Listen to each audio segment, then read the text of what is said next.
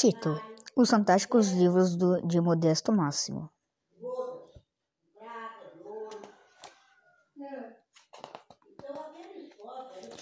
Modesto Máximo gostava de palavras, gostava de histórias, gostava de livros. Sua vida era um livro escrito por ele mesmo, uma página organizada depois da outra. Ele o abria cada manhã e escrevia as suas alegrias e tristezas, tudo o que conhecia e todas suas esperanças. Mas toda história tem suas reviravoltas. Um dia o céu escureceu. O vento soprou e soprou.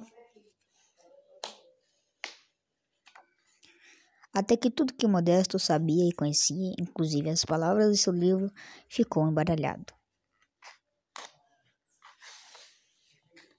Ele não sabia o que fazer, nem para onde ir, então começou a andar a esmo. E andou e andou. Um feliz acaso então aconteceu. Em vez de olhar para baixo como havia se habituado, Modesto Máximo olhou para o alto, viajando pelo céu bem acima dele. Modesto viu uma linda moça. Ele era levado por um festivo esquadrão de livros voadores. Modesto se perguntou se o seu livro podia voar, mas não podia. Apenas caía no chão com um baque surdo e deprimente. A moça que voava sabia que Modesto só precisava de uma boa história. Logo enviou para ele a que ele mais gostava. Esse livro, que era uma companhia agradável, convidou Modesto a segui-lo.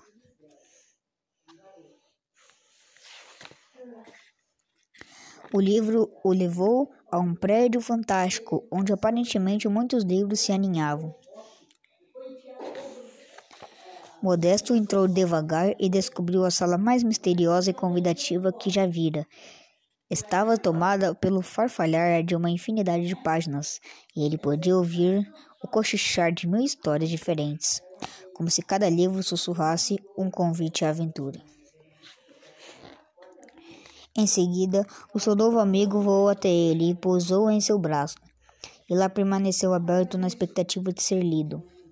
A sala gorguejava de tanta vida. Assim, a vida de Modesto entre os livros começou.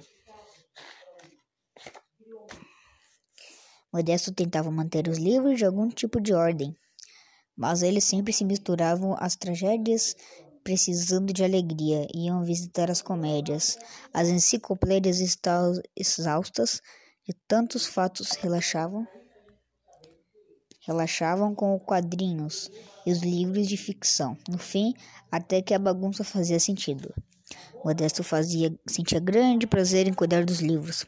Restaurava delicadamente as encadernações frágeis de uns e alisava os cantos dobrados das páginas de outros. Acontecia de Modesto se perder dentro de um livro e não ser visto por dias a fio.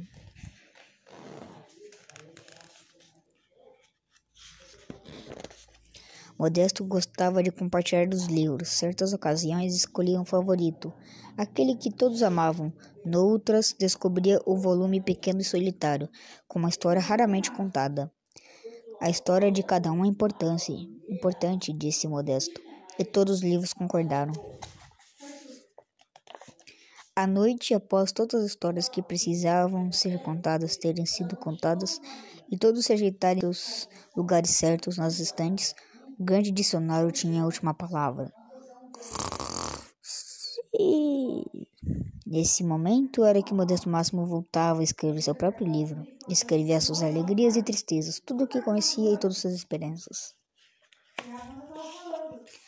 Os dias se passaram, e os meses, e os anos, e mais anos. E Modesto Máximo ficou encurvado e enrugado, mas os livros nunca mudaram. Suas histórias continuavam lá. Agora seus velhos amigos, seus velhos amigos cuidavam de Modesto, como um dia ele cuidou de deles.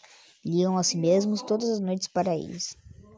Um dia ele completou a última página de seu livro, olhou para cima e disse, com um suspiro, doce e pesaroso: Acho que chegou minha hora de seguir em frente.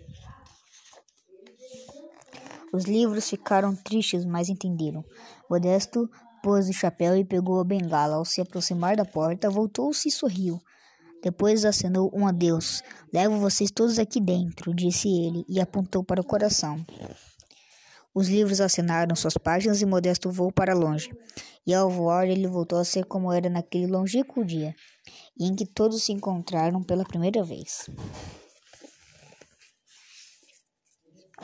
Em seguida, os livros aquietaram-se por algum tempo. De repente perceberam que Modesto Máximo havia deixado algo para trás. É o livro dele, disse o amigo mais antigo. Dentro estava a história de Modesto, todas suas alegrias e tristezas, tudo o que conhecia e todas suas esperanças. Em seguida, os livros ouviram um som baixo, em toque quase ansioso. À porta havia uma garotinha. Ela olhava ao redor encantada. Foi quando uma coisa fantástica aconteceu. O livro de Modesto Máximo voou à tela e abriu suas páginas. A menina começou a ler, e assim a nossa história termina como começou.